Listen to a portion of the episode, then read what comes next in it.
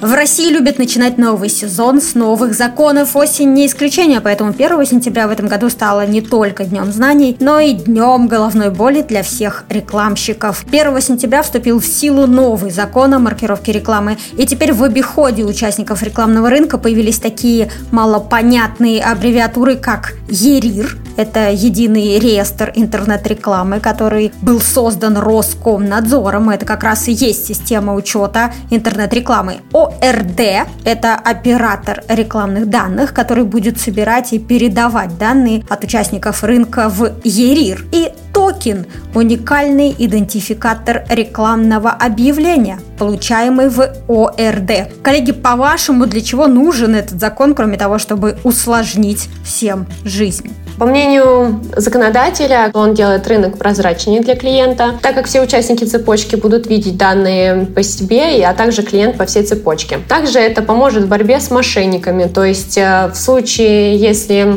на какую-то рекламу кто-то захочет э, пожаловаться или увидит, э, что это недобросовестная реклама, можно будет оперативно обычному пользователю отреагировать и пожаловаться на незаконную рекламу. А также регулятор выделял то, что это упростит государственным органам доступ к цепочке размещения размещения рекламы в интернете. То есть такой доступ у нас получит Роскомнадзор, ФАС и ФНС. Я бы хотела дополнить Настю, потому что она как настоящий юрист прошлась по букве закона. Я, наверное, все эти 12 дней пытаюсь находить что-то позитивное в этом законе. Вот я считаю, что он был создан для того, чтобы появилась новая специальность. ОРД-регистратор. Давайте назовем ее так. А, ну, на самом деле, коллеги все сказали. Остался еще один момент, э, который э, хочу дополнить. Сейчас реклама в интернете иногда используется компаниями для того, чтобы отнести на расходы какие-то траты, которых на самом деле не было, и тем самым уменьшить налогооблагаемую базу. Так что есть гипотеза, так как доступ к данным получит в том числе налоговая служба, гипотеза в том, что налоговые службы смогут проверять, действительно ли эти траты существовали, и дадут относить э, к расходам только настоящие расходы на рекламу.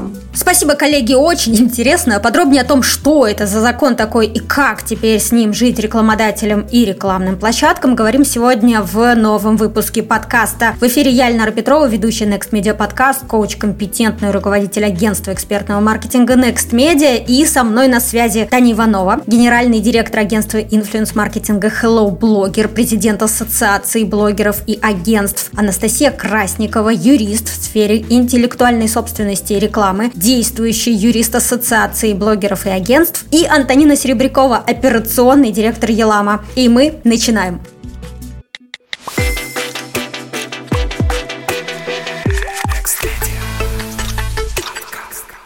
Коллеги, вопрос э, ко всем. Новый закон вызывает очень много комментариев у участников рекламного рынка и отчасти усложняет процедуры. Наряду с этим можно ли отметить плюсы внедрения этого закона? На мой взгляд, есть плюс для неопытных рекламодателей. Как уже было сказано, в системе ЕРИР можно будет посмотреть, как именно расходовались э, рекламные бюджеты, а точнее можно будет увидеть, сколько денег э, потрачено по акту между рекламодателем и его ближайшим подрядчиком, а также сколько денег потрачено на конечной рекламной площадке. А значит, рекламодатель сможет увидеть, сколько денег осело в виде комиссии по всей цепочке закупки рекламы. Я думаю, что для опытных э, клиентов эта информация не будет новой, но для тех, кто только начинает рекламу размещать, э, вероятно, это поможет избежать каких-то излишних трат вот на эти самые комиссии.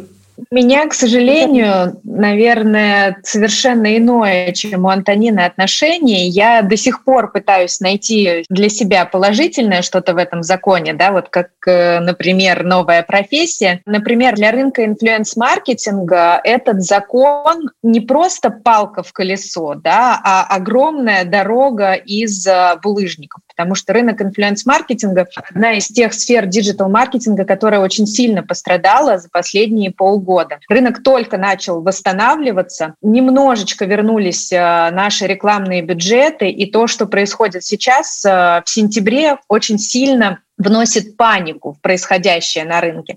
Знаете, я здесь э, провожу для себя такую ассоциацию. Мы с вами, когда покупаем чайник, у нас есть инструкция, и ни у кого не вызывает после прочтения этой инструкции вопросов, как пользоваться этим чайником. Ни у меня, ни у Антонины, да, ни у Насти, ни у человека, который купил этот чайник в Австралии, да, или, например, в Америке. Мы прочитали инструкцию и поняли. Вот когда мы читаем э, разъяснение Роскомнадзора Роскомнадзора, да, у нас у каждого возникает своя интерпретация. Именно по этой причине мы создали свою рабочую группу, где работает 20 юристов, юристов лучших агентств инфлюенс-маркетинга. И каждый раз, когда мы беремся за какой-то поинт этого закона и пытаемся разложить его на составляющие части, у нас э, возникают вопросы. И если у суперкомпетентных людей возникают вопросы, то что делать обычным вот этим прекрасным рекламодателям, да, рекламодателям-новичкам, о которых говорит э, Антонина? У них э, медленно, но верно при взгляде на, казалось бы, простые схемы, которые дает нам Роскомнадзор, вытекает напрягает э, глаз, мозг, да, и они очень сильно нервничают. Вот именно та степень нервозности и тревожности, которая царит на рынке последние 12 дней, она меня очень беспокоит. Да, хочу сказать, э, также добавить эм, комментарий Тани. Э, действительно, это так и есть, и здесь складывается ощущение, что плюсов больше здесь для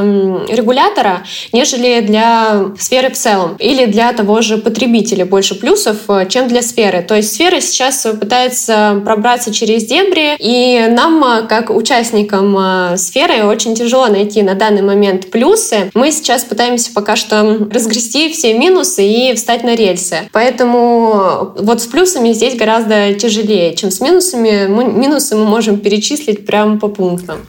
Отлично, тогда предлагаю этим и заняться, то есть перейти к тому, чтобы обсудить, что на самом деле означает этот закон. Итак, э, Анастасия, кого коснется закон о маркировке рекламы. Кому необходимо уже сегодня начать разбираться регистрироваться и изучать. Как бы нам не хотелось, чтобы это были единичные случаи, на самом деле закон о маркировке рекламы коснется всех. Будет маркироваться вся интернет-реклама, которая показывается пользователям на территории Российской Федерации. Такая реклама должна быть обязательно промаркирована и быть учтена. Исключение из этого составляют email-рассылки, которые осуществляются по своей базе, пуш-уведомления и теле- и радиотрансляции. Поэтому, когда э, возникали вопросы, попадают ли блогеры? Да, попадают. Попадает ли вся реклама? Да, попадает. То есть маркируем все. А кто должен отчитываться? Площадка или рекламодатель? По отчетности у нас есть эм, как бы определенная цепочка. Вот э, мы просто разберем на элементарной, допустим, какой-нибудь схеме. У нас есть, э, допустим, рекламодатель, рекламное агентство и реклама-распространитель, например, блогер. Так как мы работаем в сфере инфлюенс-маркетинга, нам на этой цепочке будет Э, более проще объяснять, и она более доступнее будет. Вот рекламодатель приходит к рекламному агентству и, допустим, говорит, вот у меня есть здесь э, рекламная кампания, мы хотим делать, э, не знаю, посевы ВКонтакте. Рекламное агентство спрашивает у рекламодателя, хочет ли, чтобы рекламодатель, чтобы рекламное агентство за него переносило данные в ОРТ. Соответственно, если рекламодатель делегирует обязанности по вносу и маркировке рекламы на рекламное агентство, рекламное агентство агентство, получается, регистрирует за рекламодателя данные в ОРД. До старта кампании, получается, и до старта размещения креатива на площадке ВКонтакте, каждый креатив, каждого блогера, допустим, у нас их там 5 блогеров, мы должны предварительно их промаркировать и получить на них токен, то есть занести их э, в ОРД. Э, в ОРД также мы заносим данные договоров и креативы, сами маркируем. И то есть э, до того, как блогер разместит сам креатив у себя на странице, страничке, у него должен быть этот креатив промаркирован, и на него получен токен. После того, как эти все действия сделаны, блогер э, размещает э, креатив, уже промаркированный у себя на странице, и после э, отчетного периода размещения он, э, блогер, ну, например, если он э, регистрирует креатив, он передает э, данные, статистику, то есть э, о просмотрах в ОРД. То есть здесь важно понять, чтобы не попутаться, цепочка должна между собой распределить э, все права и обязанности. По общему правилу отчитываться должны все. То есть вносить данные в РД должны все. И рекламодатель, и рекламное агентство, и блогер. Вот, каждый за себя должен подать информацию, которая уйдет на ЕРИР. Но у рекламодателя, можно сказать, есть такая плюшечка небольшая. Рекламодатель может возложить обязанность по передаче данных на рекламу-распространителя, либо ОРС. То есть рекламу-распространителем здесь может быть как напрямую блогер, э, так и рекламное агентство. Вот. И в зависимости от того, как эта цепочка распределила между собой права и обязанности, по той схеме она и работает. Так, отлично. А почему так важно соблюдать все эти требования? То есть, э, какие наказания последуют за несоблюдение?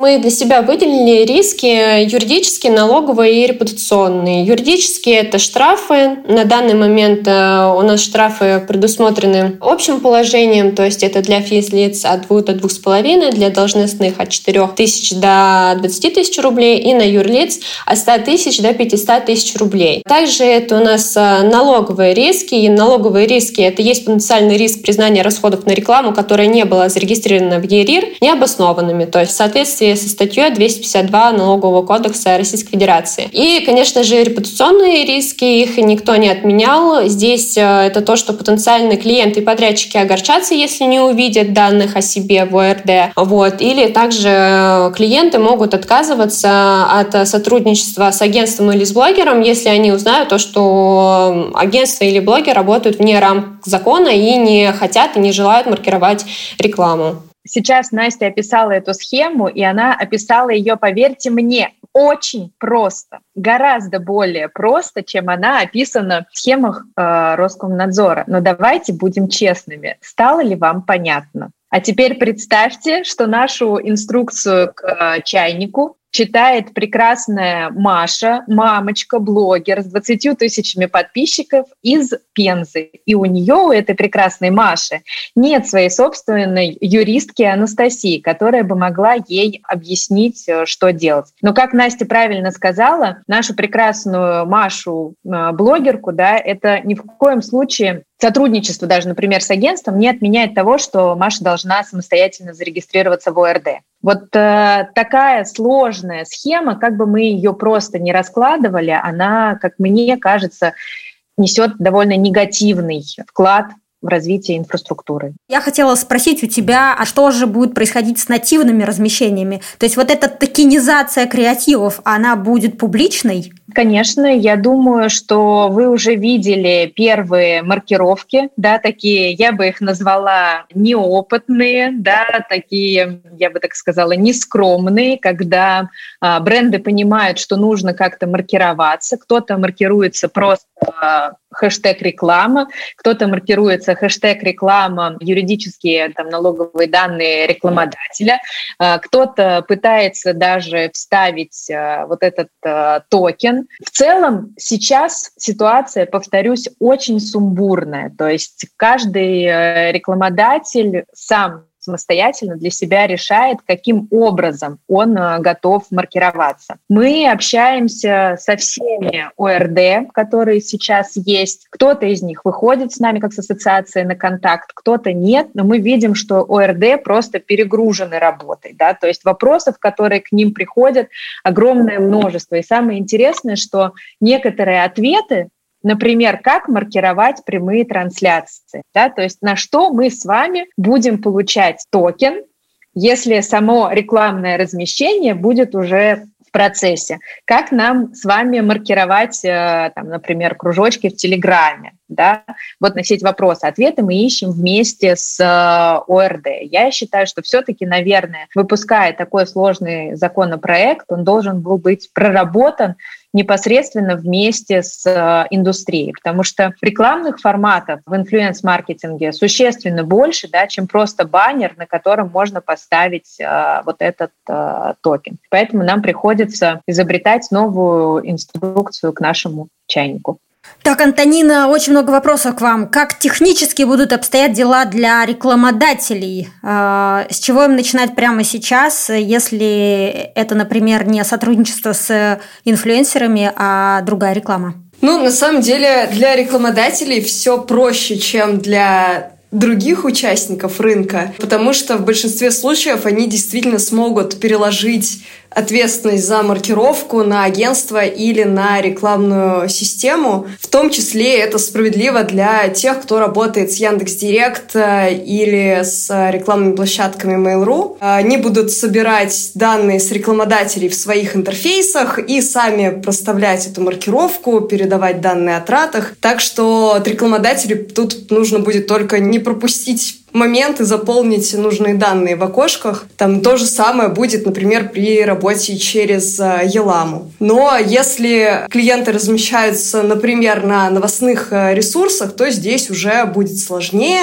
В общем, для всех других типов размещений, кроме там контекста и таргета, стоит уточнить у рекламы распространителя, как вообще он планирует исполнять этот закон, проверить, что написано в договоре с рекламодателем. В идеале там должно быть написано, что площадка забирает всю ответственность за маркировку на себя, либо агентство, если размещение идет через агентство. В общем, все это нужно будет проверить. А также у рекламодателя появится доступ в EC, в личный кабинет, где можно будет посмотреть, состоялась ли, собственно, маркировка. Пока мы заходим и там ничего не видим, но думаю, что скоро там данные начнут появляться, и рекламодателям тоже нужно будет научиться этим пользоваться, чтобы иметь возможность проверить, что их там никто не обманул, и все действительно промаркировано так, как нужно. А как быть фрилансером в этой ситуации? Вот им уже сложнее, к сожалению. Сложнее всего агентствам и фрилансерам, которые через себя пропускают рекламные обороты. Если это не так, то, по сути, размещение выглядит как размещение прямого рекламодателя, потому что он платит там напрямую в площадку. Если же размещение идет через агентство или фрилансера, то он становится участником цепочки закупки рекламы,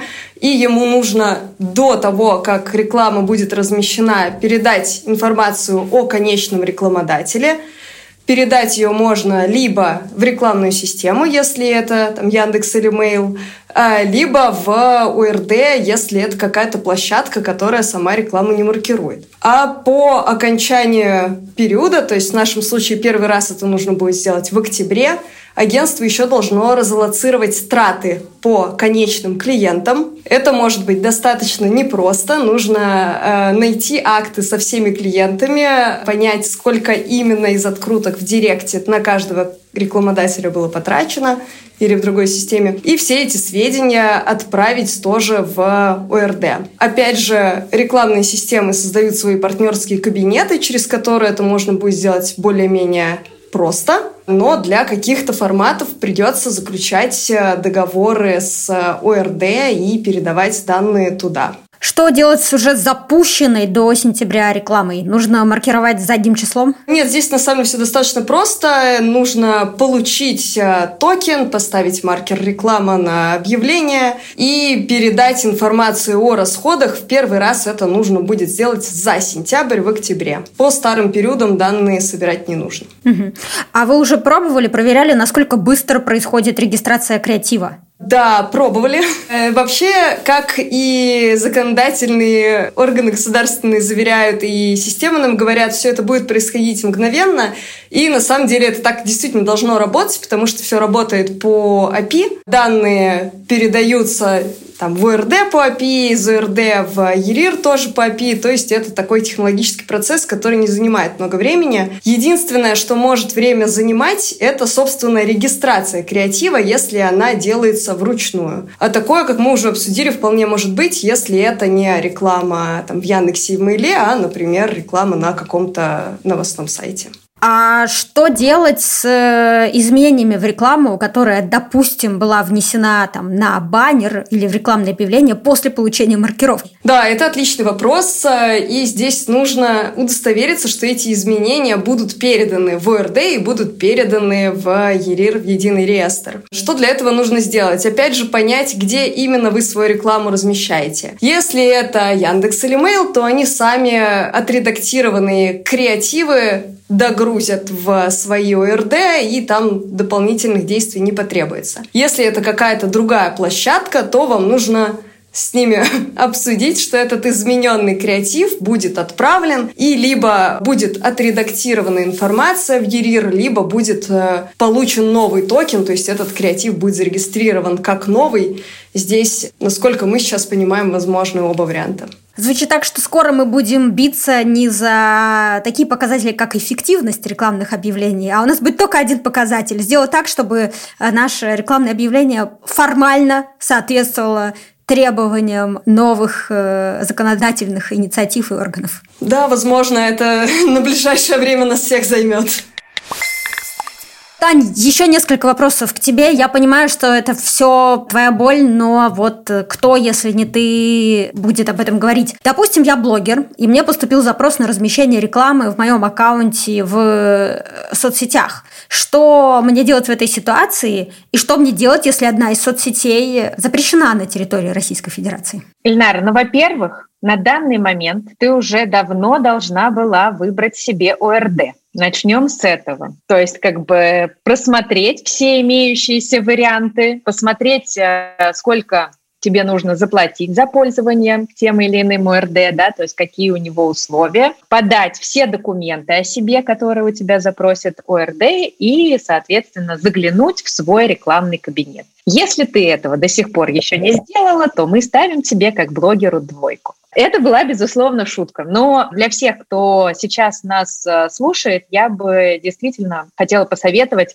познакомиться с ОРД и выбрать э, то, в котором вы планируете работать. К сожалению, как правильно сказала Настя, никого из нас не минует эта прекрасная участь. Все-таки основная ответственность по этому закону ложится на рекламораспространителя. Да, это блогер. И вот э, предположим, что у нас уже идеальная ситуация, что у нашего замечательного блогера есть э, рекламный кабинет, не рекламный, личный. А после этого мы должны у рекламного агентства, которое к нам пришло, или, соответственно, у бренда, который к нам пришел с рекламой, узнать, кто же является регистратором креатива, да, и кто по нему отчитывается.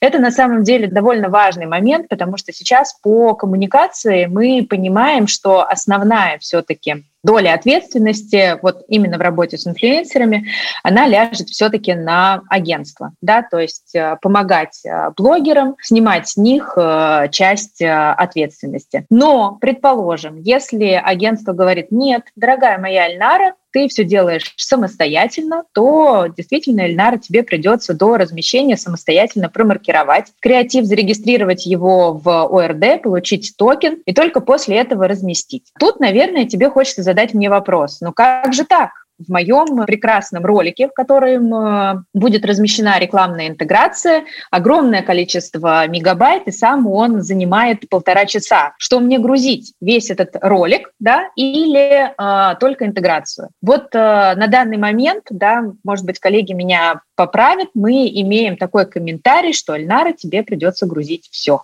Волнуешься ли ты за сохранность этого ролика, да, что какой-нибудь э, умный искусственный интеллект не подумает, ох, какой у Ильнара прекрасный ролик, а давайте-ка я его на каком-нибудь третьем сервисе опубликую. И правильно делаешь, что волнуешься, и мы тоже, безусловно, очень волнуемся, да, то есть как бы так ни получилось, что загружая все ролики, да, для получения токена, мы можем случайно стать э, причиной того, что ролик будет Э, выгружен в сеть э, раньше времени. Соответственно, если креатив за тебя будет регистрировать э, бренд да, или как бы рекламное агентство, которое к тебе пришло с этой интеграцией, то ты уже получаешь его промаркированным и токен для размещения. Дальше наступает э, самое интересное, да, это фаза отчетности, где мы снова с каждым рекламодателем вспоминаем, на кого у нас была возложена обязанность. И либо самостоятельно подаем данные о статистике, либо это делает за нас э, рекламное агентство. Здесь еще есть такой очень важный нюанс, очень интересный. Да, который особенно чувствителен для YouTube. Мы должны этот э, рекламный токен обновлять каждый год. И вот теперь давайте представим, какое количество рекламных интеграций у нас размещается да, у блогера на YouTube. И вот у него должен быть такой либо свой внутренний архив, да, чтобы он понимал, на какую интеграцию ему необходимо, в какой момент, э, через какой период времени получить этот токен. Скорее всего, да, и, Настя, наверное, я бы хотела, чтобы ты меня здесь дополнила, агентство обязательно возложит ответственность за перетокенизацию, вот мы с вами уже изобретаем новые термины, за перетокенизацию на рекламораспространителя. По крайней мере, мне кажется, что с точки зрения юристов агентств, да, это такой как бы пункт э, номер один в новых договорах. А, да, все верно. Таня подняла очень хорошую тему здесь по форматам. То есть э, здесь Таня рассказала про YouTube, но у нас до сих пор остались большие вопросы. Какая проблема? Проблема в том, то, что токен должен быть э, кликабельным, то есть то, чтобы его можно было скопировать, чтобы у пользователя был доступ. У нас вот вопросы к э, Роскомнадзору появились,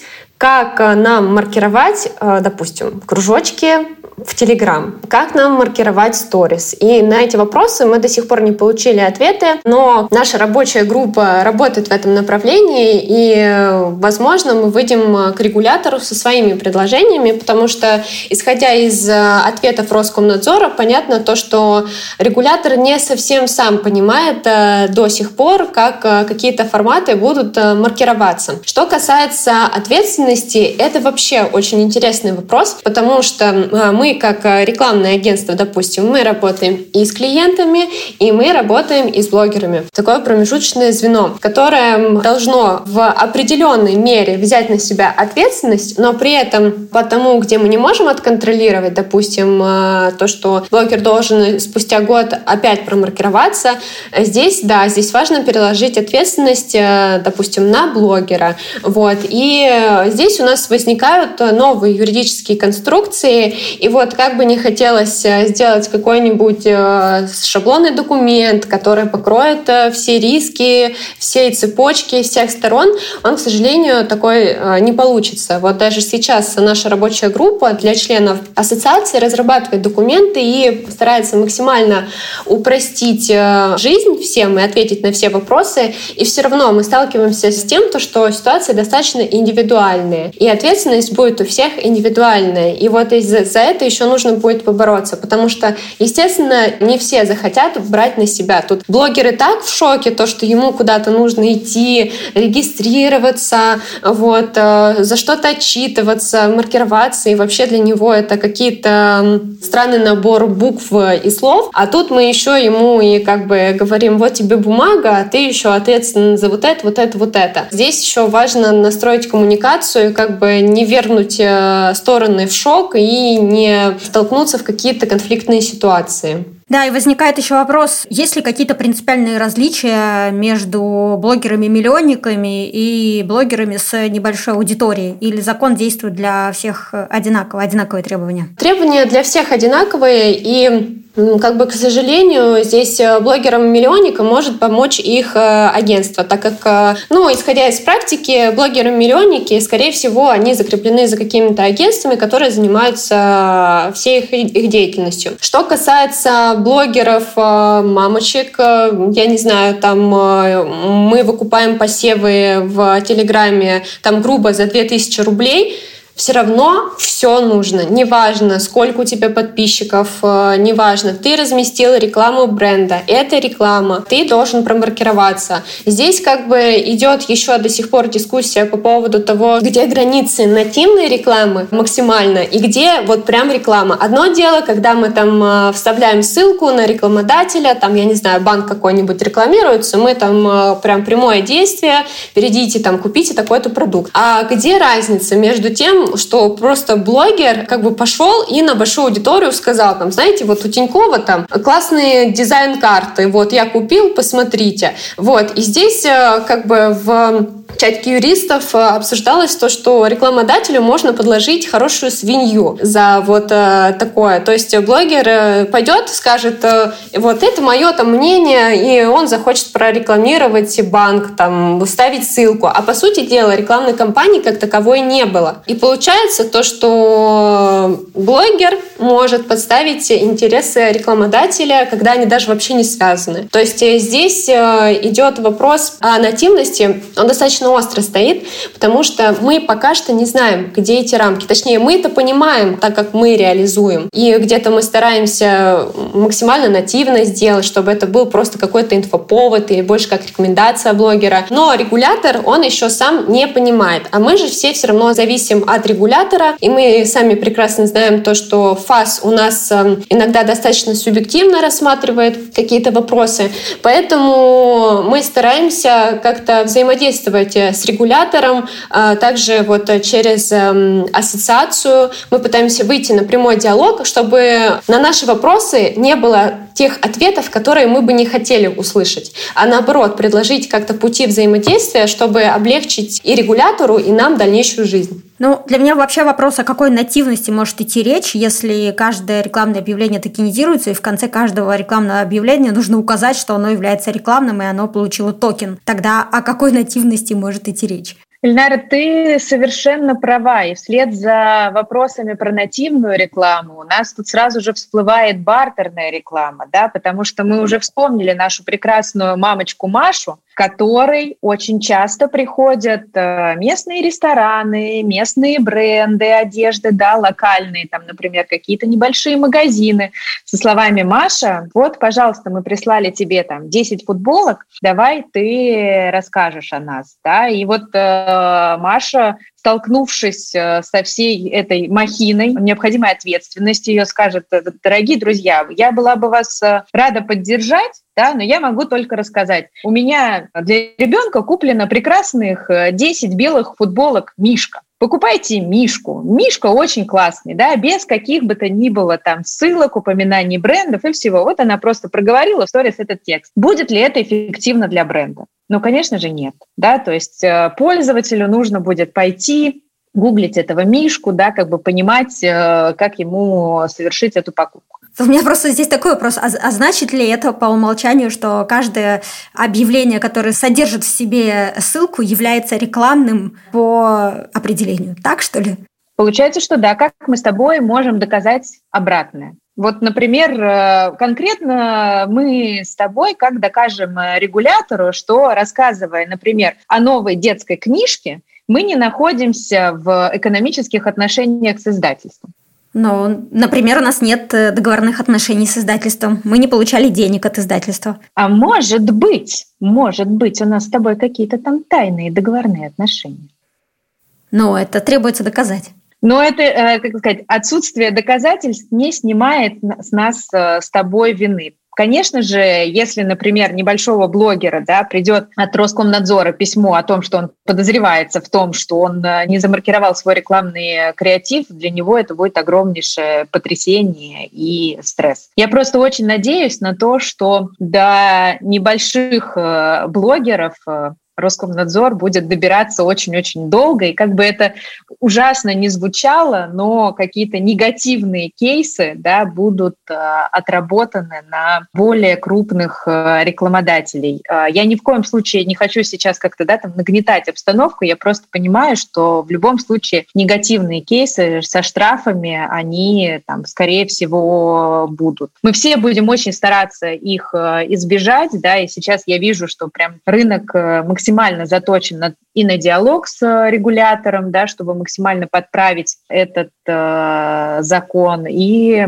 на то, чтобы соблюдать закон. По крайней мере, сейчас э, таких э, разговоров да, о том, а давайте придумаем, как избежать маркировки, у нас нет. Мы готовы максимально его исполнять, нам только нужна понятная инструкция.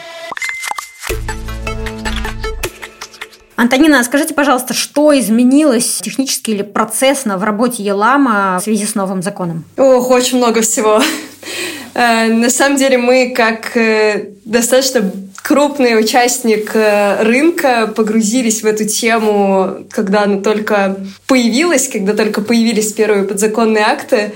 И для начала включились в диалог и с регуляторами, и с э, рекламными системами. Сейчас продолжаем с ними общаться, делаем очень много контента в разных форматах, э, там видео, статьи, все что угодно, инструкции. Делаем свой инструмент, который позволит пользователям работать с маркировкой, и прямым клиентам и агентством. Стараемся сделать э, его одновременно простым и охватывающим все необходимые кейсы кейсы, что на самом деле очень сложно, потому что действительно кейсов много, могут быть разные цепочки размещения. В общем, адаптируем свой продукт так, чтобы он под этот закон подходил. А мне вот интересно, регулятор, он обращался к вам с вопросами, с комментариями, может быть, запрашивал какие-то ваши рекомендации в тот момент, когда продумывал все это? А, наши, к сожалению, нет, но я знаю, что там коллеги из э, Мейла и Яндекса постоянно в контакте с регулятором, так же, как и те компании, которые делают свои ОРД.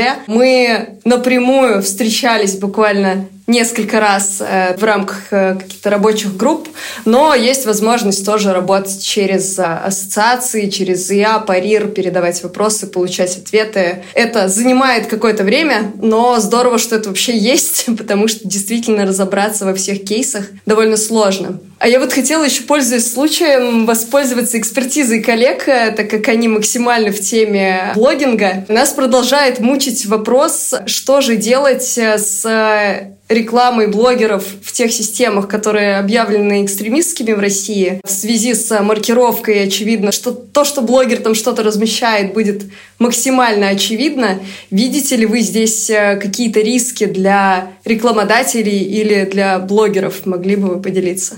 Смотрите, очень скользкая дорожка и очень скользкая тропинка это, потому что изначально, когда все это началось, мы, естественно, вступили в контакт с прямыми рекламодателями. Соответственно, мы изначально руководствуемся их мнением, то есть они готовы пойти на этот риск или нет. Что сказал регулятор? Регулятор сказал то, что если вы размещаетесь на иностранных площадках, вы все равно должны отчитываться. То есть если реклама размещается на российскую аудиторию, мы в любом случае отчитываемся. Знаете, была интересная позиция по поводу Telegram Ads, потому что мы также делаем э, таргеты через Telegram. И здесь регулятор сказал то, что как бы Telegram Telegram, он еще не подключился ни к одному из ОРД. А, он сказал то, что это ваши внутренние риски, хотите вы там размещаться или нет. Но о таком размещении в любом случае нужно будет отчитываться. То есть, э, так как оплата будет происходить э, у нас э, Телеграму, но при этом он все равно не отчитается, мы все равно должны, как цепочка, как я уже говорила ранее, то, что каждый сам за себя отчитывается, вот так же мы должны каждый сам за себя отчитаться. По поводу Инстаграма было решение решение суда о том, что, в принципе, реклама, которая там размещается а, именно у блогеров, она не направлена на прямое финансирование мета. И таким образом а, ее можно размещать там. Но сами понимаете, то, что для регулятора это будет а, так называемый red flag, потому что регулятор тогда будет видеть, какие рекламодатели взаимодействуют с запрещенными сетями и были ли у этих сетей соблюдали ли они закон о заземлении. Поэтому здесь каждый берет риск сам на себя. Напрямую нет, такого запрета не было, чтобы регулятор говорил, вот здесь вот размещаемся, а вот здесь не размещаемся. Они не говорят. Мы эти вопросы задавали ОРД. ОРД тоже никак не комментируют и не хотят на себя брать ответственность чтобы говорить, да, это черное, да, это вот белое. Вот, поэтому здесь э, риски каждый должен закладывать э, сам. Но мы, допустим, э, размещали рекламу в Инстаграме, ну, естественно, до всех этих событий, вот, но тенденция такая, то, что рекламодатели все-таки уходят с площадки Инстаграм и становится размещение таких очень-очень мало. Да, спасибо за комментарий, Антонина. А расскажите, поделитесь, какие чаще всего вопросы уже сейчас э, получают специалисты Елама по поводу нового закона от э, клиентов, которые пользуются вашей системой? Да, вопросов довольно много. На самом деле достаточно много юридических. Клиенты и агентства очень ждут, что мы расскажем, что именно написать в договорах, чтобы все было хорошо. Здесь мы стараемся давать какие-то ответы, но действительно э, выдать всем готовые договоры на данный момент достаточно проблематично. Много вопросов про порядок действий, что нужно делать прямо сейчас, что нужно делать э, там, в октябре. Ну, про это уже немножко сегодня поговорили. Сейчас главное передать данные о конечном рекламодателе, получить э, маркер, получить токен, поставить маркер.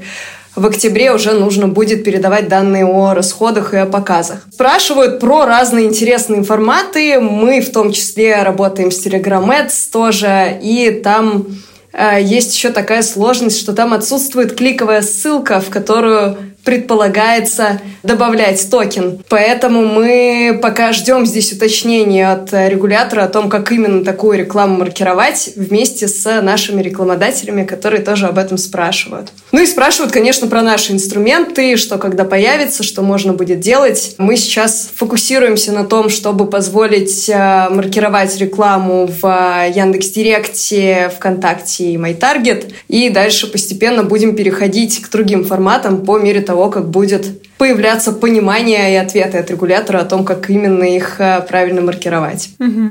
А с какими трудностями уже пришлось столкнуться вашим клиентам и вам? То есть были ли уже какие-то первые трудные ситуации, сложные ситуации, непонятные ситуации, когда вы решили, о нет, лучше вообще это не запускать, потому что непонятно, как это токенизировать, как это проводить? Мы, мы пока не дошли до точки отчаяния ни с какими рекламными форматами, но сложностей на самом деле очень много. Э, наша основная сложность том, что мы работаем с разными рекламными системами и разными форматами, и нам нужно понять, как маркировать все это, а делают все по-разному, и даже те же самые Яндекс Email э, не везде действуют единообразно, а нам же нужно собрать какой-то единый интерфейс, чтобы наших клиентов не путать, чтобы они через него смогли со всеми площадками работать. Так что у нас э, удивительная роль такого переговорщика, который пытается у всех добыть информацию и как-то ее университет универсализировать. А что касается клиентов, здесь соглашусь с коллегами, мне кажется, основная сложность в том, что небольшим бизнесом очень не хочется разбираться вообще ни в каких новых законах, а этот еще и правда очень сложный информации по нему довольно много, она не всегда одинаковая, часто противоречивая, и каждому клиенту приходится вместо того, чтобы там, не знаю, продавать пирожки или столы, читать подзаконные акты, звонить в агентство, смотреть вебинары, разбираться, как этим всем пользоваться, что, конечно, отнимает время, но согласна тоже, что и маленьким блогерам, и маленьким клиентам должны помогать агентства. Давайте стараться все вместе это делать. Вопрос просто, где в этой цепочке найти деньги, чтобы все могли всем помогать? А, да, денег здесь действительно не прибавляется, но убавляется.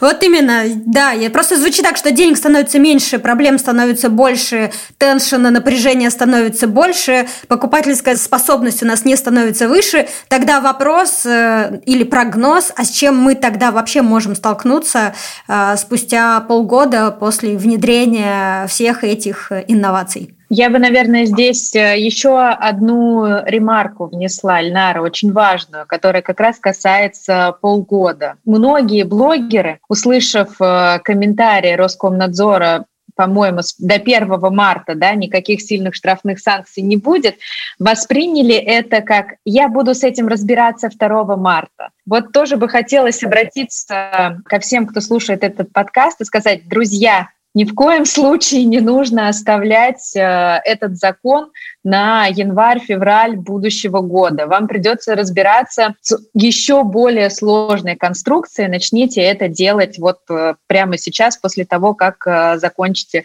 слушать этот подкаст. Что нас ждет? Очень бы хотелось, чтобы нас не ждала обратная ситуация с этим законом. Антонину в самом начале с Настей очень хорошо рассказали о том, как им видится, для чего был нужен этот закон, да, о том, чтобы рынок стал более прозрачным. Вот очень не хочется, чтобы этот закон способствовал тому, что какие-то форматы на этом рынке стали, наоборот, более серыми.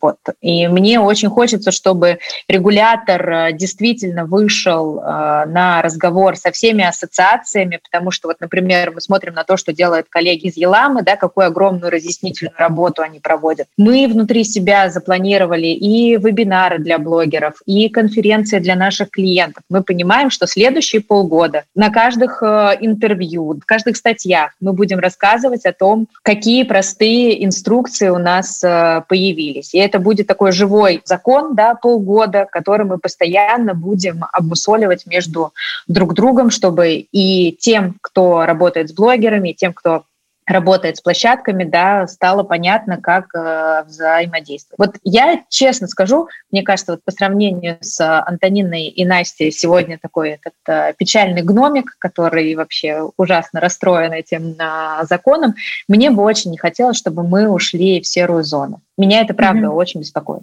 Таня, расскажи, пожалуйста, как вы в рамках э, ассоциации уже сейчас э, помогаете блогерам и помогаете агентствам адаптироваться к этой новой реальности? Как я уже говорила в самом начале, у нас создана а, межассоциальная рабочая группа вместе с ИАБом, вместе с АКАРом, вот как раз о которых говорила Антонина. Сейчас мы вырабатываем документ, который у нас внутри называется мануалом, который сначала пойдет внутри ассоциации и по нему коллеги из агентств дадут комментарии, а потом уже мы выдадим его блогерам и агентствам, которые не состоят э, в ассоциации. Это будет такой э, короткий план, да, как бы что делать, на какие аспекты закона обратить э, внимание, но Настя очень правильно сказала.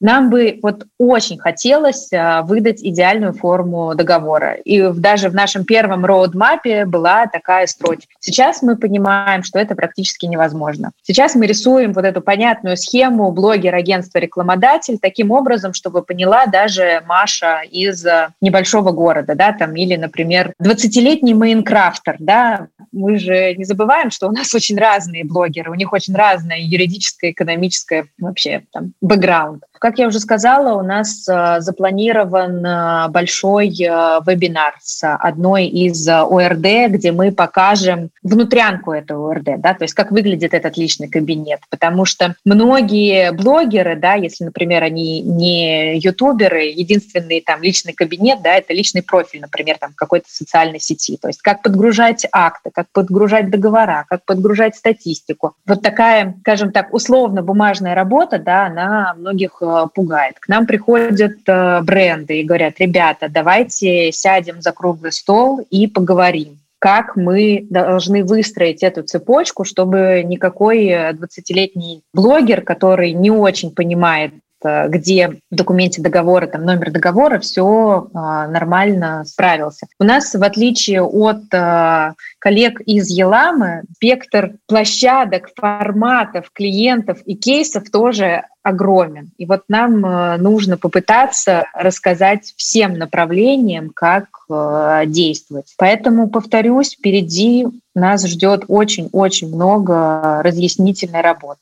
Расскажи, пожалуйста, как слушатели подкаста могут следить э, за этими информационными потоками, за обновлениями, за объявлениями о старте вебинаров, чтобы не пропускать? У нас есть телеграм-канал ассоциации, он э, открытый, на него может э, подписаться абсолютно любой человек, да, вне зависимости от того, является ли он членом ассоциации или нет. Вот все анонсы мы будем публиковать там. Спасибо большое. Друзья, обязательно добавим все ссылки в описании к нашему подкасту, потому что звучит так, что это жизненно необходимо сегодня. И, Антонина, вопрос к вам. Чем вот уже сейчас Елама помогает рекламодателям э, и где можно следить за этой информацией?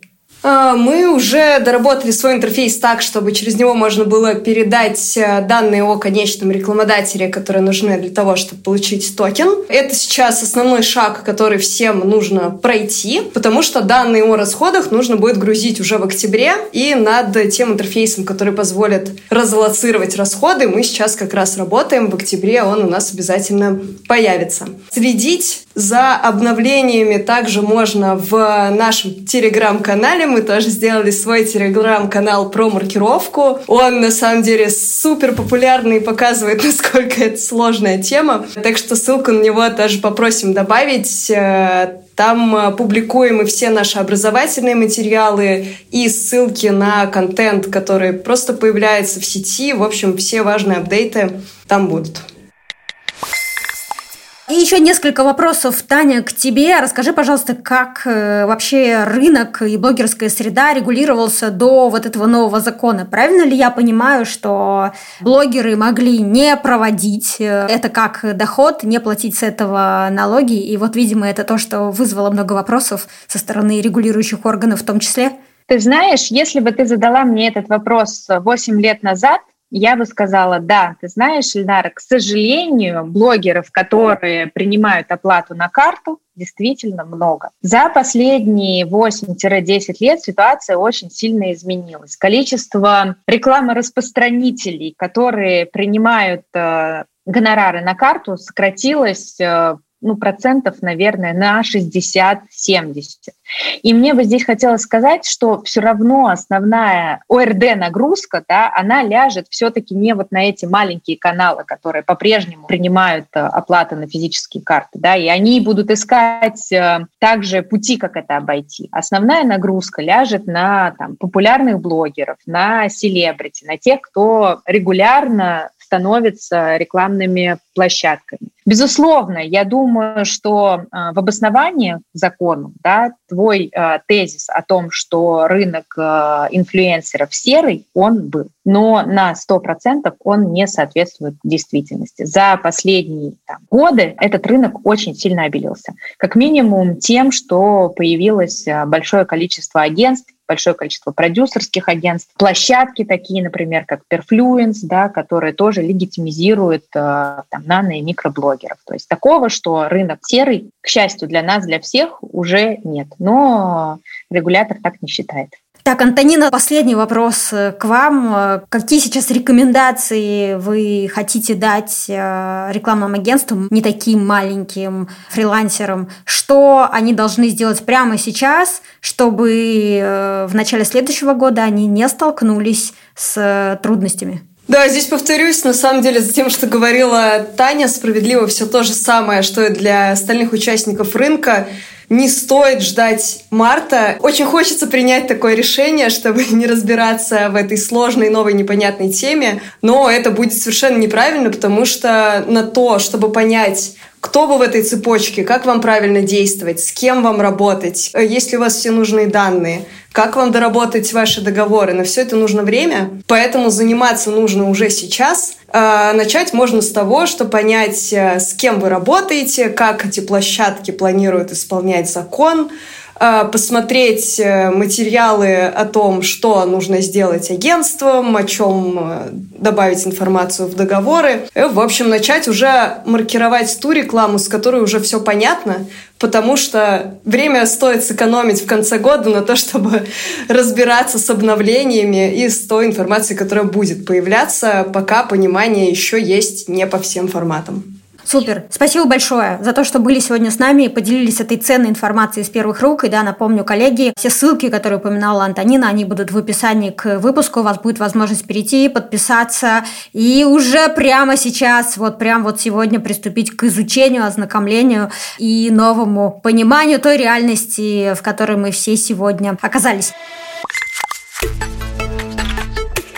У меня несколько вопросов к Анастасии. А как быть, если рекламодатель иностранная компания или у нас таких уже не осталось? Да, Ильнара, с вашего позволения, я бы хотела дополнить э, ответы коллег по поводу того, почему нужно приступать именно сейчас. Э, я хочу э, напомнить нашим дорогим рекламораспространителям, в том числе блогерам, о том, что крупные бренды в любом случае будут отказываться от сотрудничества с блогерами, которые не захотят маркироваться. И рекламные агентства тоже будут отказываться. А нужно еще помнить, помнить то, что у рекламщиков сейчас стартует жаркий сезон, начиная с октября до Нового года. Это будут очень активные размещения. И если вы хотите быть в рынке, быть на гребне волны и зарабатывать, вам нужно принять данную реальность и начинать в нее потихонечку вникать. Начать можно хотя бы с регистрации кабинета в ОРД и дальше уже следить э, за такими помощниками, как мы, например, ассоциация, но это больше для инфлюенса подходит, да. Но в любом случае важно понимать, что можно хорошо просесть э, в доходах из-за того, что не принимать настоящую реальность. По поводу иностранных э, контрагентов. Регулятор тоже говорил, то, что неважно, если мы работаем с иностранным э, юрлицом, мы все равно все маркируем и все также регистрируем. По поводу того, как это все будет э, происходить технически, сложностей не должно возникать. И э, УРТ тоже об этом говорили, то, что в принципе подаются все такие же данные, за исключением, э, соответственно, э, различий, которые есть в реквизитах иностранных юрлиц. Просто для них будут э, предусмотрены отдельные позиции в личном кабинете, в которые нужно будет внести эти данные и также начать маркировать и также начать с ними работать. То есть разницы, по сути дела, не будет, но это важный поинт в плане того, то, что и с ними мы тоже маркируемся, ничего мы не скроем от э, глаз нашего регулятора. Окей.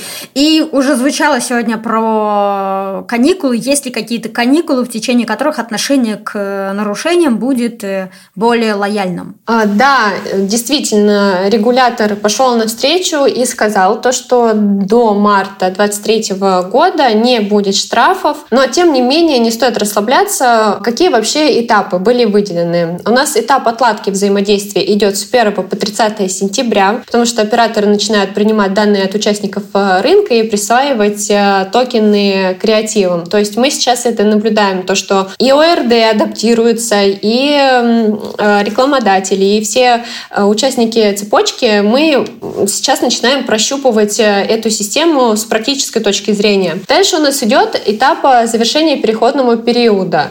Но это предполагается, что он таким будет, потому что все, что мы отмаркировали и подали в сентябре, за это мы в октябре уже должны отчитаться. Данный период будет будет с 1 по 31 октября, когда уже будут официально утверждены ОРД. Э, мы не говорили об этом сегодня. У нас на данный момент юридический статус э, ОРД имеют как кандидаты. В октябре они должны будут получить официальный статус. Но тем не менее, они как бы уже маркируют и все. Это такие, знаете, юридические нюансы. И вот, соответственно, в этот этап с 1 по 31 октября информацию об актах начнут носить личный кабинет участники рынка в ОРД. То есть э, в октябре у нас, по идее, должен стартануть уже первый отчетный период, то есть по первым размещениям, которые мы э, замаркировали в сентябре. И дальше уже до марта мы должны все понять, как это работает, э, заключить со всеми договоры, с кем мы работаем, с кем мы не работаем, понять все, абсолютно все нюансы, потому что с марта 2023 у нас э, в полную меру заработает закон и начнутся штрафы. И все говорят о том, то, что, скорее всего, будет выделена специальная ответственность. То есть сейчас у нас ответственность общая по ФЗ о рекламе, а, возможно, будет э, выделена специальная ответственность, потому потому что общая ответственность, она все равно не совсем корректна в данной ситуации. И, насколько мне известно, тоже такая небольшая страшилка, то, что будет разработано ПО, которое будет ходить по интернету и смотреть, э, где промаркировано, а где нет, и данные эти будут передаваться регулятору. Но на данный момент это так э, в качестве только разговоров, потому что и у регулятора, и у РТ, и у участников рынка хватает сейчас э, головной боли, чтобы чтобы хотя бы понять, э, кто что должен делать. Так, ну что, коллеги, похоже на то, что мы обсудили все самые важные ключевые вопросы, которые существуют на сегодняшний день и которые связаны с новым э, законом и с такими выражениями, как ЕРИР, ОРД и токен. И с нами сегодня были Таня Иванова, генеральный директор агентства инфлюенс-маркетинга Hello Blogger и президент Ассоциации блогеров и агентств, Анастасия Красникова, юрист в сфере интеллектуальной собственности и рекламы, действующий юрист Ассоциации блогеров и агентств, и Антонина Серебрякова, операционный директор Елама. Коллеги, спасибо большое вам за то, что вы уделили нам время, поделились экспертизой и открыты и готовы помогать участникам рынка разбираться с тем, что происходит. you Спасибо, что дослушали этот выпуск до конца. Мы рассчитываем на обратную связь, поэтому я вас в очередной раз попрошу оставлять отзывы и оценки Next Media Podcast в Apple Podcast, CastBox, на VK, на других площадках. Вам не сложно, а для нас это лучшая оценка работы. Не забывайте подписываться на наш телеграм-канал, где будут появляться полезные посты с чек-листами, подборками, ответами на вопросы и не вошедшими в выпуск материалами. Ну и, конечно, если наш подкаст находится в числе ваших любимых, то будем рады, если вы его порекомендуете друзьям и знакомым. Спасибо и хорошего дня!